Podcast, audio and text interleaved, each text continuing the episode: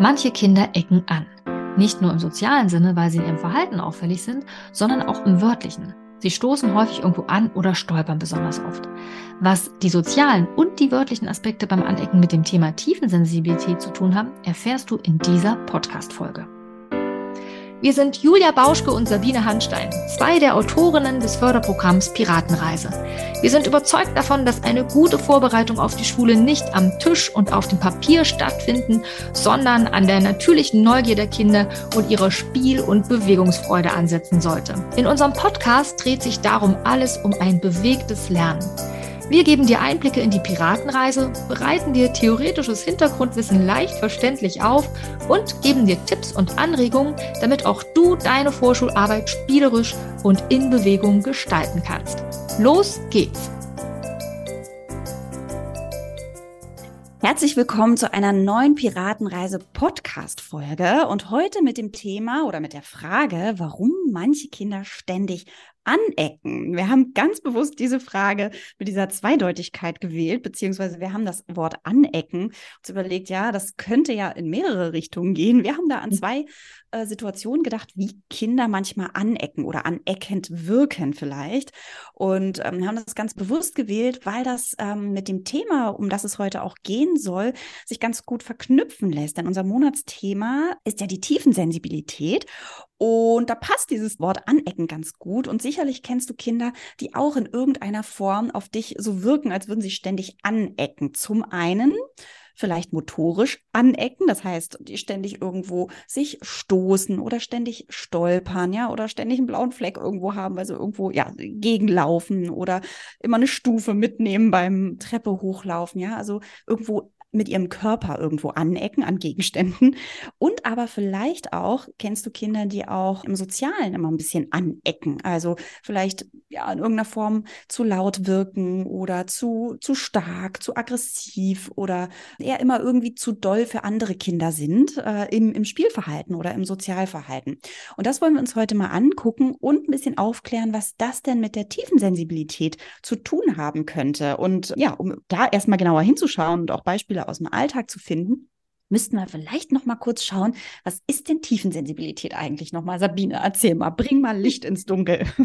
Ja, Tiefensensibilität finde ich ist ein total spannender Sinnesbereich eigentlich, den viele erstmal so gar nicht so auf dem Schirm haben.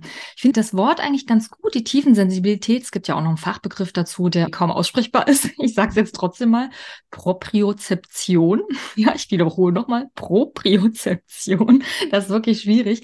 Es ist das Wahrnehmungssystem, das in unserem Körper wirkt und eben nicht wie andere, viele andere Sinnessysteme Reize aus der Umwelt aufnimmt. Also nicht von außen, wie jetzt zum Beispiel das auditive System. Ja, da kommen ja Schallwellen von außen auf die Ohren oder beim visuellen System, da nehmen wir optische Reize auf, die von außen kommen und verarbeiten die dann im visuellen System.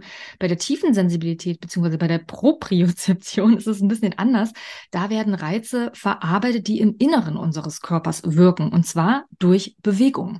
Da gibt es nämlich so Rezeptoren, Rezeptoren, die sitzen so in der Tiefe an den Gelenken, an den Muskeln und so weiter, auch an Knochen zum Teil. Und immer wenn wir uns bewegen, wenn Druck oder Spannung auf unsere Sehnen beispielsweise wirkt oder auf die Gelenke, wenn wir die öffnen, dann gibt es da so Rezeptoren, die das sozusagen mitschneiden, ja, die das wahrnehmen und die das ans Gehirn weiterleiten. Das ist also ein ganz wichtiges Wahrnehmungssystem, um ja zu wissen, wie sind wir denn hier eigentlich gerade, in was für einer Haltung sind wir, ne? Sind unsere Arme gebeugt oder gestreckt? Äh, wie sind unsere Finger gerade zueinander? Überhaupt die ganzen Gliedmaßen, wie stehen die zum Rest des Körpers?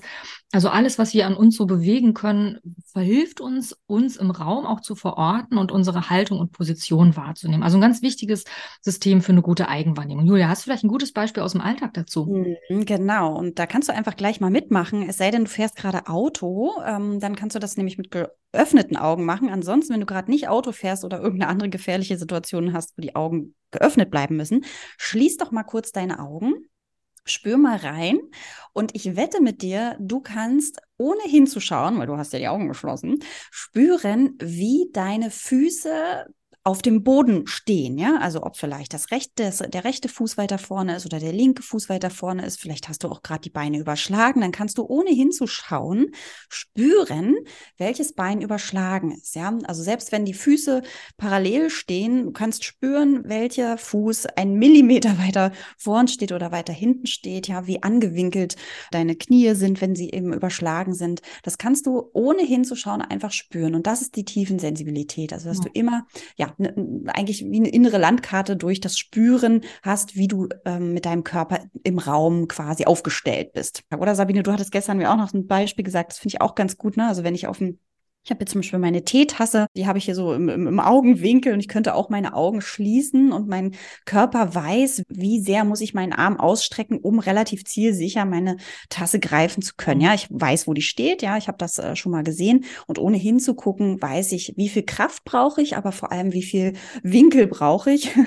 Wie, wie muss ich meinen Arm anwinkeln und ich spüre das eben auch, in welchem Winkel ich bin, ohne sagen, ohne eine Winkelzahl sagen zu können, eine Gradzahl sagen zu können, weiß ich aber, wie viel Bewegungsraum brauche ich, um diese Tasse sicher auch mhm. ähm, zu greifen und dann eben mir auch zum Mund zu führen. Genau, das ist so ein ganz schönes, einfaches Erwachsenen-Alltagsbeispiel. Bei Kindern fallen dir bestimmt auch andere Dinge ein. Die denken natürlich auch nicht wirklich darüber nach. Wir ja auch nicht im Alltag. Und das ist auch ganz gut so. Und ähm, wir können das einfach. Hm. Oder eben auch nicht. Denn es gibt ja auch durchaus, deswegen haben wir ja den Titel so gewählt, ja, warum manche Kinder ständig anecken, kann man übrigens auch auf Erwachsene übertragen, ja, denn es gibt ja nicht, also es gibt ja durchaus Personen, Menschen, die da Schwierigkeiten haben mit der tiefen Sensibilität, ja, also die nicht gut verarbeiten können. Wir hatten das ja schon mal bei einem anderen Thema beschrieben. Da ging es nochmal darum, dass man in der Verarbeitung Schwierigkeiten hat, zum Beispiel Reize zu verarbeiten. Das kann einerseits sein, dass ich eher in die Kategorie unterinformiert reinfalle. Das heißt, ich brauche ganz, ganz viel Input, damit überhaupt die Reizschwelle erreicht ist und ich überhaupt davon, ne, also mein Gehirn Gehirn überhaupt was davon verarbeiten kann.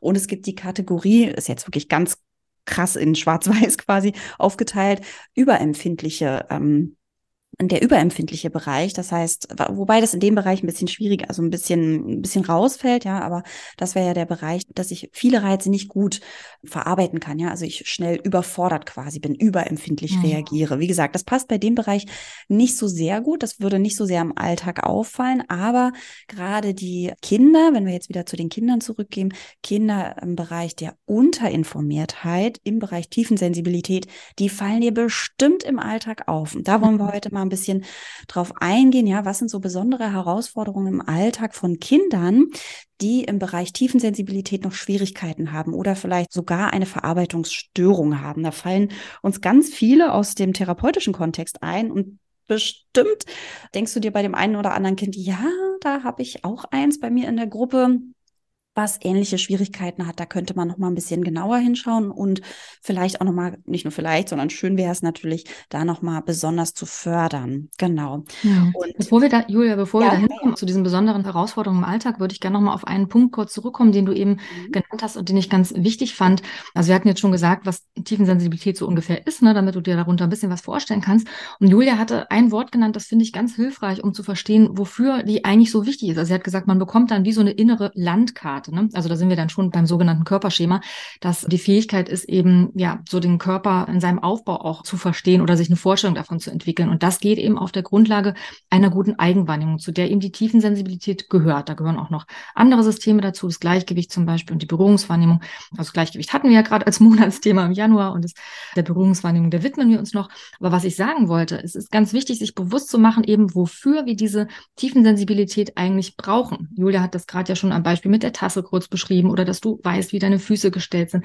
Das heißt, wenn uns Kinder auffallen, die Schwierigkeiten in der tiefen Sensibilität haben, dann fallen sie uns auf, weil sie sozusagen die Folgen dieser Eigenwahrnehmung, also eben eine gute Koordination wäre das beispielsweise, ne, eine gute Bewegungsplanung, ein gutes Körperschema, also eine gute Vorstellung vom eigenen Körper, hm, weil sie das sozusagen nicht so gut entwickeln können. Also warum ich nochmal drauf zurückkomme, ja, ist, es lohnt sich eben zu schauen, wofür brauche ich denn dieses System eigentlich? Ne? Also um mich zum Beispiel sicher bewegen zu können, um eben sicher Treppen steigen zu können, um sicher durch einen Türrahmen durchzukommen, ohne anzustoßen. Ja, das heißt, besondere Herausforderungen. Jetzt schlage ich wieder den Bogen zurück. Bei Kindern, die da Verarbeitungsschwierigkeiten haben, zeigen sich dann zum Beispiel insbesondere eben im motorischen Bereich. Ja, das wäre so der erste, ein erstes Beispiel in der Motorik. Also zum Beispiel eben in der Grobmotorik. Das sind dann eben Kinder, die dann oft stolpern, die vielleicht auch so Tätigkeiten, wo komplexe Handlungsabläufe nötig sind oder Bewegungsabläufe, die da Schwierigkeiten haben, Fahrradfahren zum Beispiel oder Schwimmen lernen, für die sowas einfach schwieriger ist, die auch feinmotorisch dann natürlich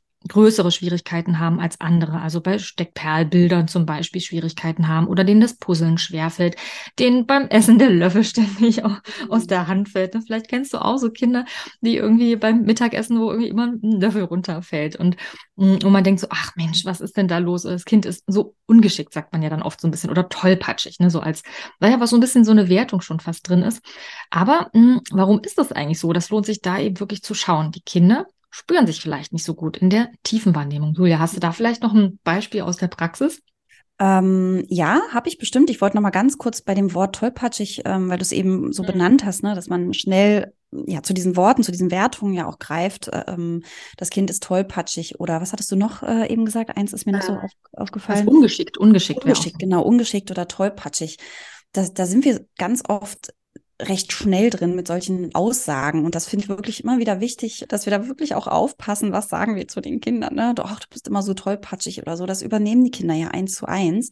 Und teilweise, also das passiert ja dann auch öfter, dass die Kinder das dann auch wirklich glauben und dann mit diesem Satz auch in die nächste Herausforderung gehen. Ne? Oh, das schaffe ich nicht, ich bin ja immer so tollpatschig. Oder naja, ich versuche es mal, aber ich bin tollpatschig. Ja? Und wenn ich das natürlich denke, dann entsprechend verhalte ich mich so, ja, auch wenn das nicht bewusst so passiert, aber unbewusst passiert da eine ganze Menge. Deswegen ähm, würde ich auf ja. jeden Fall immer auch gucken, wie man mit diesen Wertungen umgeht. Und vor allem, du bist immer so tollpatschig, ist auch, auch ähm, ja, das äh, wird wahrscheinlich gar nicht so sein. Immer stimmt ja einfach nie. Ne? Also das mhm. geht ja gar nicht. Ich kann gar nicht immer tollpatschig sein. Genau, deswegen ist mir dieses Wort nochmal so aufgefallen. Und ähm, ja, zu den motorischen Herausforderungen im Alltag, ja, da habe ich natürlich einige Kinder, die mir einfallen aus dem therapeutischen Kontext, so wie es bestimmt auch den ganzen Fachleuten aus der Kita einfällt, ja, also Kinder, die ähm, durchaus, ja, wirklich ständig irgendwie, weiß ich nicht, stolpern, ja, oder irgendwo gegenlaufen. Du hast eben schon ganz viele Beispiele genannt. Ich habe noch ein paar andere Beispiele, da komme ich aber gleich zu. Die würde ich gerne noch zurückhalten, weil die passen mehr so zu unserem zweiten und dritten Bereich. Vielleicht können wir da einfach mhm. schon mal reingehen. Wir haben es so ein bisschen in drei Kategorien aufgeteilt. Ja, also das eine war eine besondere Herausforderung, zeigt sich im Alltag eben im motorischen Bereich. Den hatte Sabine eben schon genannt. Ja, also grob gesagt im feinen und grobmotorischen Bereich.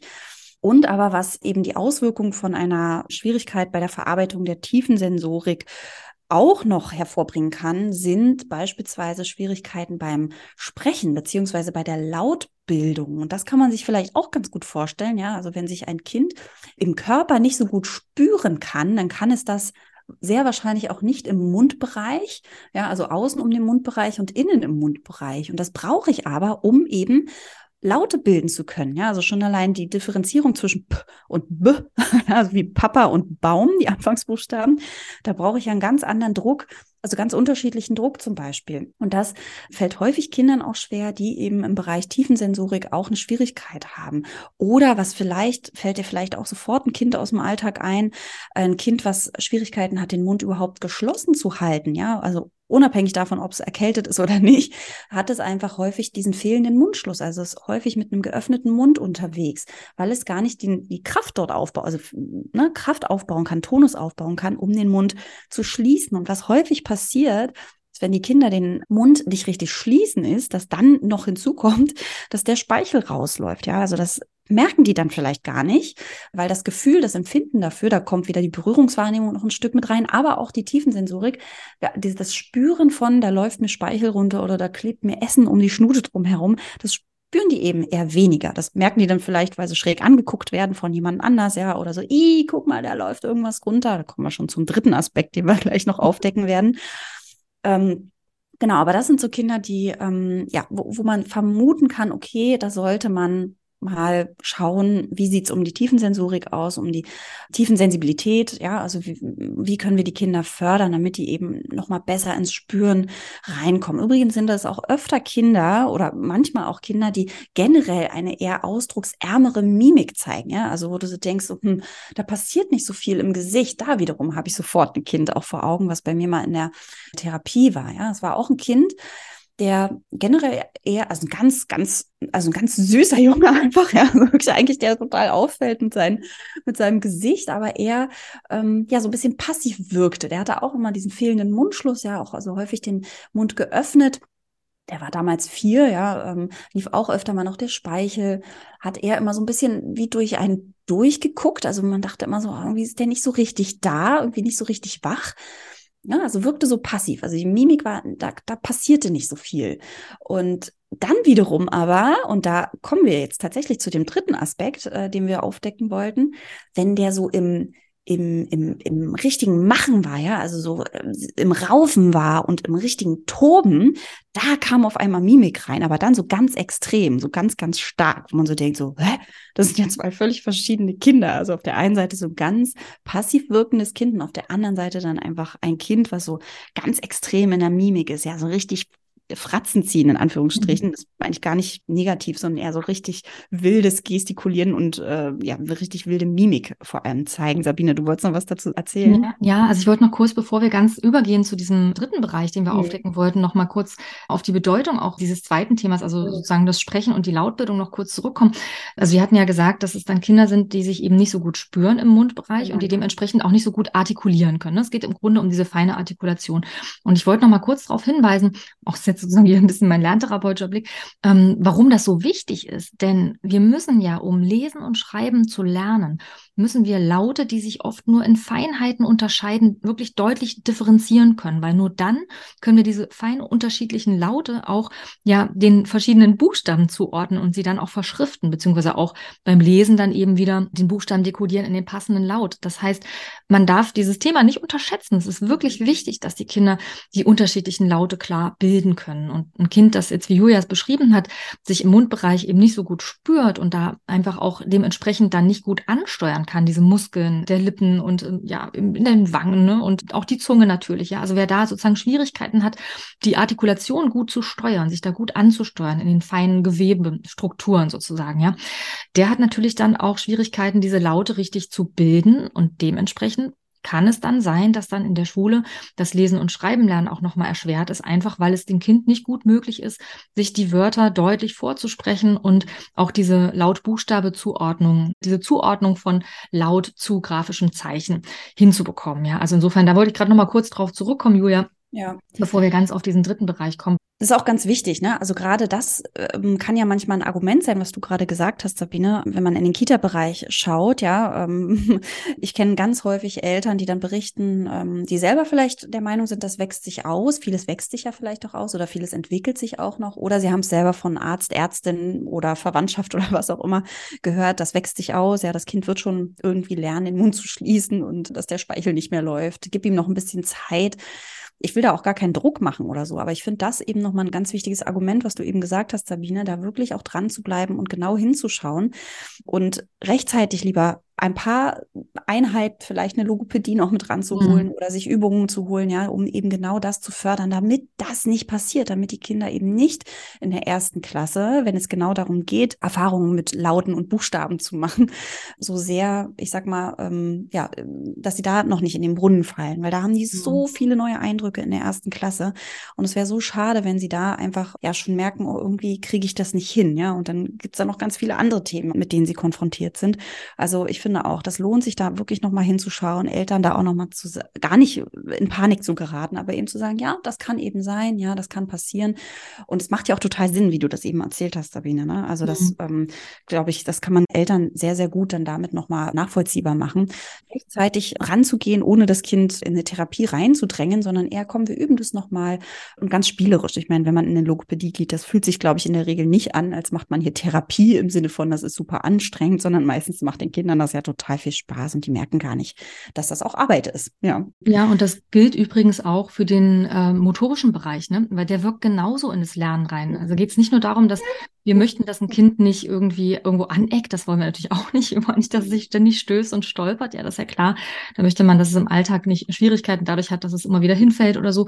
Aber wenn wir jetzt nochmal aufs Lernen und die Schule gucken, ist auch dieser motorische Bereich ganz, ganz wichtig war ein Kind, das da Schwierigkeiten eben in der Koordination, in der Bewegungsplanung hat und dann dementsprechend auch in der Feinmotorik. Das wird dann sehr wahrscheinlich auch Schwierigkeiten in der Graphomotorik entwickeln. Ja. Weil die Graphomotorik ist ja eine feinmotorische Leistung. Ja, nirgendwo sonst müssen wir so feine Bewegungsabläufe mit der Hand ausführen wie beim Schreiben. Ja, und wenn ich da Schwierigkeiten habe, generell schon, was sich dann schon zeigt beim Puzzeln, ja, beim Steckbilder malen, vielleicht auch beim Lego bauen oder so, ja, wenn sich da schon zeigt, da gibt es feinmotorisch wirklich Herausforderungen Veränderung für das Kind ist es umso wichtiger, es wirklich zu stärken und die Tiefensensibilität zu fördern. Und das geht ja dann auch im Rahmen von einer Ergotherapie eben zum Beispiel oder auch durch äh, Angebote in der Familie, ja, wo man auch dann gut, wo die Ergotherapeuten ja auch gut Tipps nochmal geben können, was kann die Familie so tun, damit das Kind da eine gute Eigenwahrnehmung entwickelt, weil es sonst eben dann beim Schreiben, also bei der reinen Schreibbewegung Schwierigkeiten entwickeln könnte. Und es kommt ja noch was dazu, auch allein dabei den Aufbau von Buchstaben auch wirklich zu verstehen und zu reproduzieren reduzieren. Es geht nicht nur um die reine Schreibbewegung, sondern die Tiefensensibilität hat ja auch wiederum einen großen Einfluss auch auf ähm, die Raumwahrnehmung, auf die Raumorientierung, auf das Verständnis von oben, unten, links und rechts und wie dann zum Beispiel so ein Buchstabe oder so eine Zahl strukturiert ist. Also es kann eben auch sein, dass dann eben Kinder auch Schwierigkeiten eben wirklich beim Abspeichern dieser Formen entwickeln. Ja, also darum auch im motorischen Bereich kann man ganz klar sagen, das kann dann in das Lernen in der Schule ganz konkret noch hineinwirken, genauso wie eben die Lautbildung dann für das Artikulieren der Buchstaben eben nochmal in der Schule beim Lesen und Schreiben lernen schwierig sein kann. Also lohnt sich wirklich da drauf zu gucken und eben nicht einfach nur zu sagen, das gibt sich von alleine, sondern da vielleicht schon auch nochmal gezielt zu fördern oder eben die Familien zu stärken und zu briefen, was könnten die so machen. Mhm. Also, wir haben den motorischen Bereich, wo Herausforderungen im Alltag für Kinder mit einer Schwierigkeit in der tiefen Sensibilität ähm, Jetzt habe ich den Satz, das war so ein Marathonsatz. Also wir haben bei Kindern, die Schwierigkeiten mit der tiefen Sensibilität haben, besondere Herausforderungen im Alltag im Bereich Motorik, den haben wir eben schon ganz ausgiebig äh, besprochen, hat Sabine eben nochmal was eingehakt und nochmal nachgeschoben.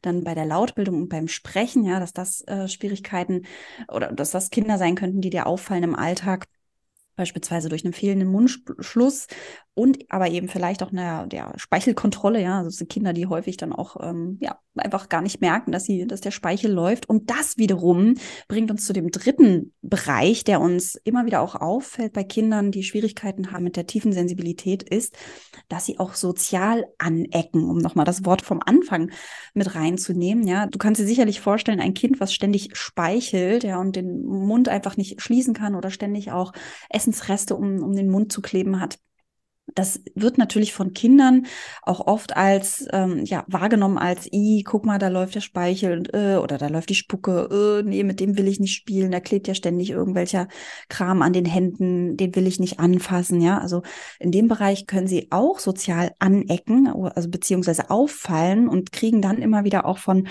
ähm, Kindern mit nee hm, ich bin nicht richtig so wie ich bin oder ich bin eklig oder andere Kinder wollen einfach nicht mit mir spielen und ich habe noch ein anderes Beispiel in eine andere Richtung gedacht, also gar nicht unbedingt das Ästhetische in dem Sinne, ja, sondern dass Kinder, die im Bereich Tiefensensibilität Schwierigkeiten haben, eben auch dahingehend anecken, da sie nochmal anders auf die Kinder wirken. Ja, ich habe vorhin von dem Kind berichtet, was eher so ein bisschen passiv wirkt, wenn es so ein bisschen, ja, in so einer Unteraktivierung ist, also eher so ein bisschen ja nicht so viel Reiz-Input kriegt, ja, ähm, eher so ein bisschen passiv wirkt, aber sobald dieser Junge, von dem ich vorhin erzählt habe, in so einen Raufen reingekommen ist, ja, also wirklich starke Reize sich geholt hat und auch bekommen hat, dann ist der unglaublich wild geworden, ja, also der hat sich da pudelwohl drin gefühlt in diesem Reizüberfluss, sag ich mal, Overflow, ja, also im, der war dann ganz wild im Raufen, in Kissenschlacht, im Miteinander so kabbeln, ja, oder wenn, wenn die irgendwie, ja, Kissenschlacht ist immer ein ganz gutes Beispiel, ja, da ist der richtig wach geworden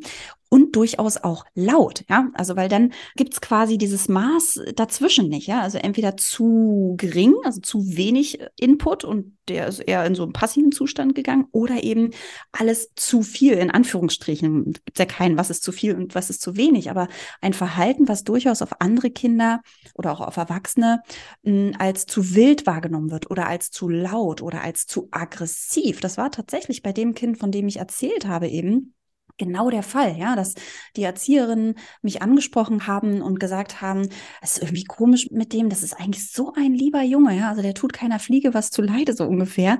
Aber wenn der so im, im Raufen und, und Kabbeln ist mit den anderen Kindern, dann, dann wird er so aggressiv und das wundert die so, ja, weil das gar nicht so, so, so zu seinem Temperament irgendwie passt oder gar nicht so zu seinem Wesen passt.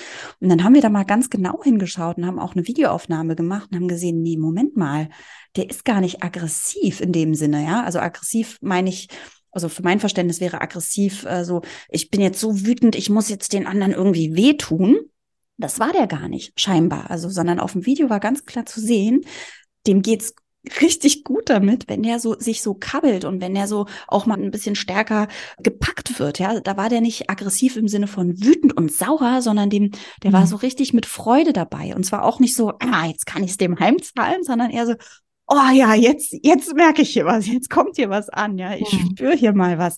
Und das war total spannend zu sehen, also auch für die Erzieherin, einfach um das auch nochmal anders zu deuten, um auch nochmal zu sehen, ah, okay, der will gar nicht den anderen wehtun, sondern der das ist seine Reizschwelle, wo bei ihm was ankommt. Aber das kann natürlich dafür sorgen, wenn der eher so ein bisschen wilder ist als die anderen und lauter und vielleicht aggressiv wirkender auf andere Kinder ist, dass die eher mit diesem Kind das Spielen vermeiden. Und bei dem Kind war das tatsächlich so, ja. Es war eher ein Kind, was so allein und für sich gespielt hat, weil die anderen Kinder den eher gemieden haben, weil ja, ja genau dieses Zwischending so ein bisschen fehlte, ja. Also entweder er war so ein bisschen verträumter, so eher für sich, oder dann das komplette Gegenteil. Ich überspitze das jetzt alles natürlich, ne? Ähm, Im kompletten Gegenteil eher zu viel von allem für andere war. Ne? Das, also ähm, da Julia, da sprichst du einen ganz wichtigen Punkt an. Dieser Punkt ein Verständnis zu entwickeln für dieses Verhalten und es eben nicht zu werten sofort als eben sozusagen zu wild oder eben gar aggressiv, ja. Das ist ja ganz oft so, dass solche Kinder, die dann so hart in Körperkontakt gehen, ja einfach leicht erstmal so als aggressiv oder irgendwie auch grenzüberschreitend wahrgenommen werden. Aber es ist eben nicht in jedem Fall wirklich so ein aggressives Verhalten, wie du es gerade geschildert hast, also aus einer Wut heraus oder aus einem, ja. ich will jetzt hier ärgern, ich will wehtun, sondern bei vielen also erstaunlich vielen Kindern. Ich habe jetzt auch schon wahnsinnig viele Piratengruppen gehabt. Ja, ich habe eigentlich fast immer so ein Kind in der Gruppe, das sich unglaublich viel bewegt, das hart in Körperkontakt geht und dabei aber richtig Spaß hat, ja, und das immer wieder die Rückmeldung bekommt, aua, du tust mir weh und mhm. das ist mir zu doll und und das gar nicht so richtig verstehen kann, weil es eben, das war auch so ein wichtiger Punkt, den du genannt hast, Julia, seine Reizschwelle ist. Ja, also diese Kinder haben einfach eine andere Reizschwelle. Die ist sozusagen viel höher. Die brauchen viel mehr Reiz, damit das ankommt. Und dementsprechend bewegen sie sich eben ganz wild und schnell, weil dann spüren sie sich intensiver, ja, und gehen eben auch in härteren Körperkontakt, weil das ihrer Wahrnehmung entspricht. Die rechnen nicht damit, dass es den anderen wehtut. Und das Schwierige ist eben, was wir vorhin schon mal genannt haben, dass dadurch, dass, wenn wir in so eine Bewertung gehen, natürlich auch das Selbstbild mit beeinflussen. Also sobald wir sagen so, oder das Kind immer wieder das Feedback bekommt von anderen Kindern und auch von uns als Erzieherin oder Erzieher oder Pädagogen, Pädagogen, die mit den Kindern arbeiten oder Therapeuten, wie auch immer, dass wenn wir immer wieder das Feedback geben, so, ah ja, du tust den anderen weh, ne? Also ich meine, es ist natürlich wichtig, auch eine Rückmeldung zu geben, aber mir geht es gerade um die Art und Weise, mhm. dann nimmt das Kind das ja auch ins Selbstbild auf. Okay, ich bin der, der weh tut, ja, also ich bin der, der immer zu doll macht oder die, die immer zu doll macht. Und es ist finde ich total wichtig, da ein gutes Maß einerseits zu finden in der Rückmeldung, aber eben vor allem auch eine gute Art und Weise, die vermittelt, okay, guck mal, das war hier dem Kind irgendwie zu stark, ja, probiert doch nochmal, jetzt wenn ihr euch kabbelt, verständigt euch mal darüber, sagt euch mal, was ist angenehm, was ist zu viel, ja, damit dieses Kind eben auch lernt, dass andere Kinder eben andere Reizschwellen haben, die niedriger sind, dass es eben nicht zur Begrüßung irgendwie mal mit vollem Schwung irgendeinem Kind da auf den Rücken schlagen kann, sondern da ein bisschen weniger Kraft einsetzen sollte, ja. Übrigens, da fällt mir noch ein Spiel aus der Piratenreise ein, beziehungsweise eigentlich eine Entspannungssituation. Kleines Ahoi heißt das. Ich weiß gar nicht gerade aus dem Kopf, auf welcher Insel das ist. Da sitzen die Kinder im Kreis, halten alle ihre Hände und dann wird so ein Gruß über einen Handdruck sozusagen von einem Kind zum nächsten geschickt. Und da habe ich das auch ganz oft, dass wir dann erst nochmal besprechen mit dem linken und rechten Nachbar. Also ich reg das auch immer richtig an, vorher mal auszuprobieren, wie viel Druck braucht man denn, um das gut zu spüren. Ne? Was gibt so Kinder, die drücken so ganz leicht, da spürt man dann fast gar nichts. Dass dann ein Signal kam. Und andere drücken total fest. Und es ist einfach hilfreich, wenn auch die Kinder merken, okay, da hat jeder so sein eigenes Maß Und es ist gut, sich mal kurz zu sagen, so, okay, das ist mir zu doll, das tut mir schon weh oder hier habe ich jetzt noch gar nichts gespürt, um so ein Gefühl dafür zu entwickeln, dass jeder Mensch da ein bisschen anders ist. Ja. Also das finde ich irgendwie auch nochmal ganz hilfreich, einfach in Situationen auch die Kinder anzuregen, wenn die sich jetzt raufen, wenn die kabbeln, wenn die spielen, darüber auch zu verständigen. Ne? So, okay, das war dem anderen jetzt zu doll, was ist denn noch ein gutes Maß? Probiert doch nochmal aus und sagt euch das, damit eben dann so ein Kind, wie du es gerade beschrieben hast, Julia, eben nicht so ins Abseits gerät und äh, mit dem keiner mehr spielen will, weil der einfach gefühlt immer zu doll ist für viele Kinder. Ja, ich habe da noch ein ganz eindrückliches Beispiel. Vielleicht kann ich das so bildhaft erklären, dass das auch für dich als Hörerin oder als Hörer ähm, im Gedächtnis bleibt. Mich hat es total beeindruckt, als ich das gesehen habe. Ich bin ja auch Säuglingstherapeutin und habe einige Babys schon und Familien auch betreut und habe ein Baby noch vor Augen. Das habe ich aber als Video gesehen. Ja, also es war kein Live-Baby bei mir, aber ich habe äh, während der Säuglingstherapie-Ausbildung das Video gesehen. Das war ein Kind, ein Baby. Ich glaube, es war ein halbes Jahr alt oder so, vielleicht auch ein bisschen jünger, fünf Monate alt was auf jeden Fall eher in die Kategorie unterinformiertes Baby gesteckt wurde. Also es hatte auf jeden Fall eine Reizverarbeitungsstörung, es hatte eine Regulationsstörung. Und wir hatten auch vermutet, dass es eben im Bereich Tiefensensibilität auf jeden Fall auch eine Störung hatte. Ja, also es war ein Baby, wenn ich dir das so beschreibe, es lag auf dem Rücken auf der Wickelunterlage. Es war bei der Physiotherapeutin und es war eher, wie ich es vorhin schon meinte, eher so ein bisschen passiv. Ja, also da passierte nicht viel. Es hat sich wenig bewegt. Es war eher so ein bisschen, ja, wirklich wie runtergefahren. Ja, also es kriegt keine Reize in dem Moment und sucht sich aber auch keine. Ja, es ist ein bisschen wie so abgeschaltet quasi. Man kann sich vorstellen, ein Baby, was ein bisschen wie so runtergefahren, abgeschaltet wirkt, das lernt natürlich auch nicht. Ja, gerade ein fünf Monate altes Baby sollte eigentlich eher in Bewegung sein, die Beinchen heben, die Hände bewegen, ja, die, die äh, weiß nicht, die Hände Richtung Mund führen, irgendwas versuchen zu greifen, ja. Also ein Baby ist ja in der Regel nicht so ruhig die ganze Zeit. Und bei dem Baby war das eben sehr häufig der Fall. Das ist das, was aufgefallen ist. Ja, ist natürlich klar, dass ein Baby auch mal entspannt irgendwo liegen kann. Ähm, aber wenn es das dauerhaft macht oder sehr viele Stunden am Tag, logischerweise, das holt sich wenig Lernreize rein. Und das sollte es natürlich gerade im ersten Lebensjahr passiert ja so unglaublich viel. Schon allein motorisch passiert ja ganz, ganz viel. So. Und was aber so eindrücklich war bei diesem Baby, war, es lag da nackig auf der, ähm, auf der Wickelunterlage, wie gesagt, äh, relativ regungslos, auch wenig Mimik im Gesicht, war so ein bisschen die Augen so halb geschlossen, ja, also wirklich wie, wie in so einem Halbschlafzustand. Aber es war nicht, also es war nicht müde, ja. Also das wurde alles geklärt, alle Primärbedürfnisse waren gedeckt. Es kann, es hatte ähm, die Windel nicht voll, es war gerade frisch gestillt und war auch nicht müde. Und die Physiotherapeutin wollte eigentlich die Physioübungen machen und hat aber gemerkt, naja, der kommt jetzt nicht weit, ja. Also ich kann jetzt Physioübungen machen, aber der ist ja noch gar nicht richtig wach, dieses Baby. Also ich, ich muss den ja erstmal in den Wachzustand bringen, um überhaupt lernen zu können. Also wenn das jetzt hier schon so völlig ja, so, so, so im Halbschlaf ist, da kann ich auch kein Einmal-Eins mehr lernen, ist völlig klar. Ja? Also ich kann ein Einmal-Eins nur dann lernen, wenn ich nicht müde bin oder nicht zu aufgeregt bin, sondern ich brauche genau so ein Mittelmaß. Und deswegen hatte sich die Physiotherapeutin zu Beginn, bevor sie die Therapie starten wollte, also die Übungen machen wollte, überlegt, dass sie erstmal das Kind mit einer Druckmassage wach machen möchte. Und das funktioniert so, ja, also dass die Physiotherapeutin die Hände, die Finger ineinander kreuzt, ja, also dass man quasi wie so ein Dach bildet und dann mit den Handflächen die Waden, äh, eine Wade vom Baby greift. Und dann mit Druck in die tiefen Sens äh, Sensoren, Rezeptoren reingeht, ja, also wirklich, wirklich einen richtig festen Druck aufbaut. Wahrscheinlich würdest du, wenn du das bei einem so kleinen Baby machst, wahrscheinlich viel zu schwach für dieses Baby machen, ja, weil das würde man niemals denken, was dieses Baby für eine Reizschwelle wohl braucht. Das muss man ausprobieren, ist ganz klar, ne? Das ist ja wirklich jedes Baby, jeder Mensch ist unterschiedlich. Und die Therapeutin, die hat das ausprobiert und ist da immer mehr, ja, also hat immer mehr Druck aufgebaut und du hast richtig gemerkt, je mehr Druck aufgebaut worden ist zwischen den Handflächen, ja, also je mehr Druck in diese Wade reingekommen ist, umso wacher wurde das Baby, umso aktivierter im Gesicht und völliger Wahnsinn, ja, es fing an zu lächeln. Also es war richtig so, wow, hier passiert was, hier kommt was an. Also da ist richtig Mimik reingekommen. Das war so ein schöner Moment.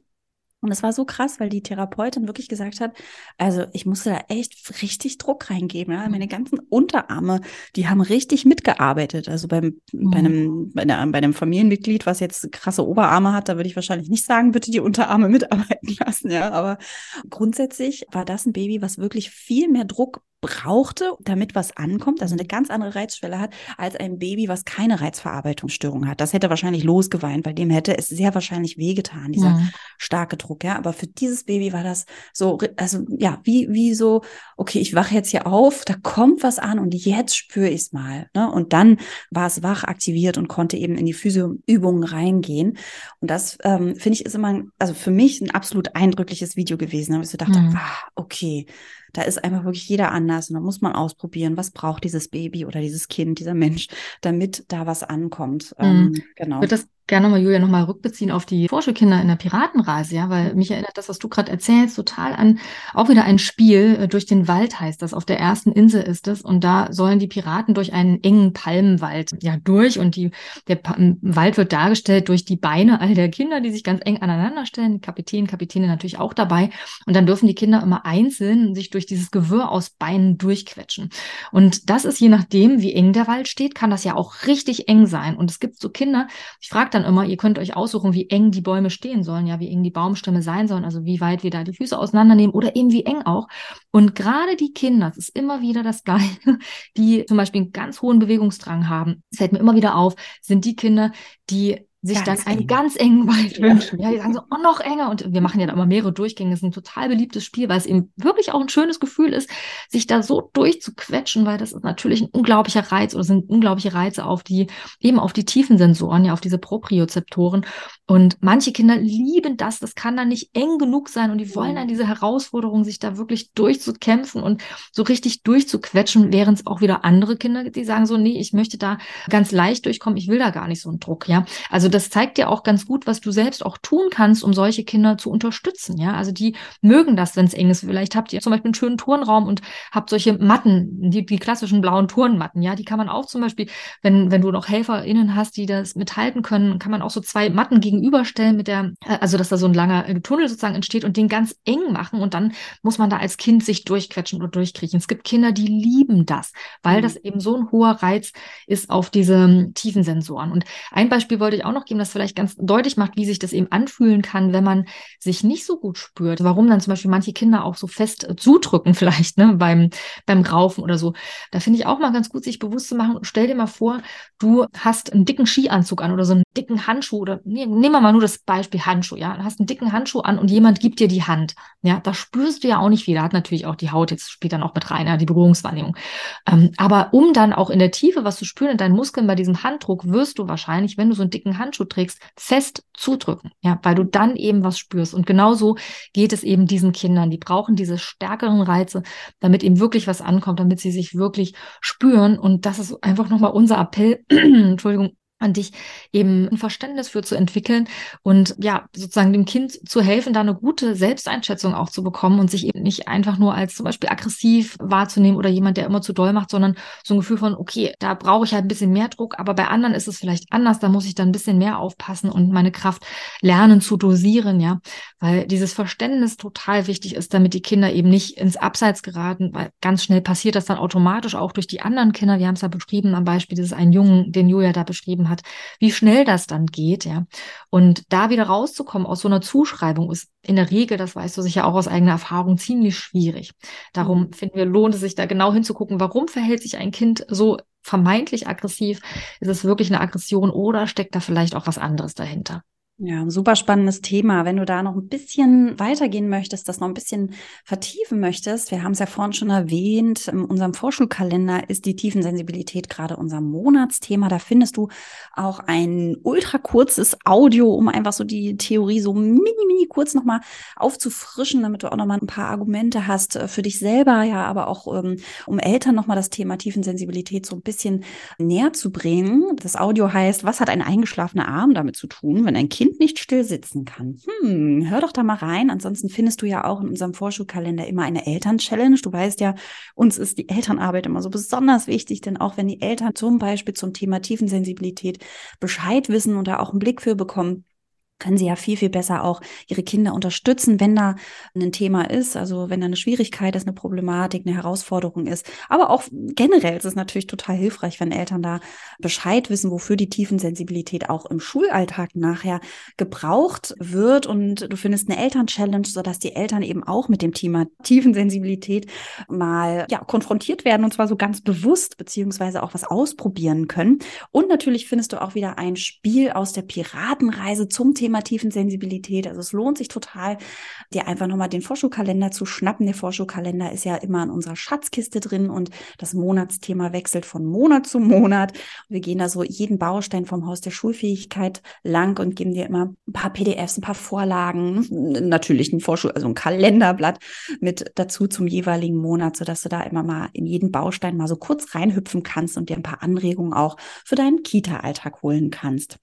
Ja, wir hoffen, du konntest dir ein paar Tipps heute mitnehmen und ja, so ein paar Ideen, was du mit Kindern machen kannst, die da Schwierigkeiten bei der Verarbeitung der tiefen Sensorik haben und freuen uns über ein Feedback von dir. Also wenn du uns da nochmal ein Feedback zum Podcast geben möchtest oder auch eine Frage hast, dann schreib uns doch einfach eine E-Mail. Wir freuen uns riesig von dir zu hören. Und ansonsten wünschen wir dir ein schönes Wochenende und bis bald. Bis bald.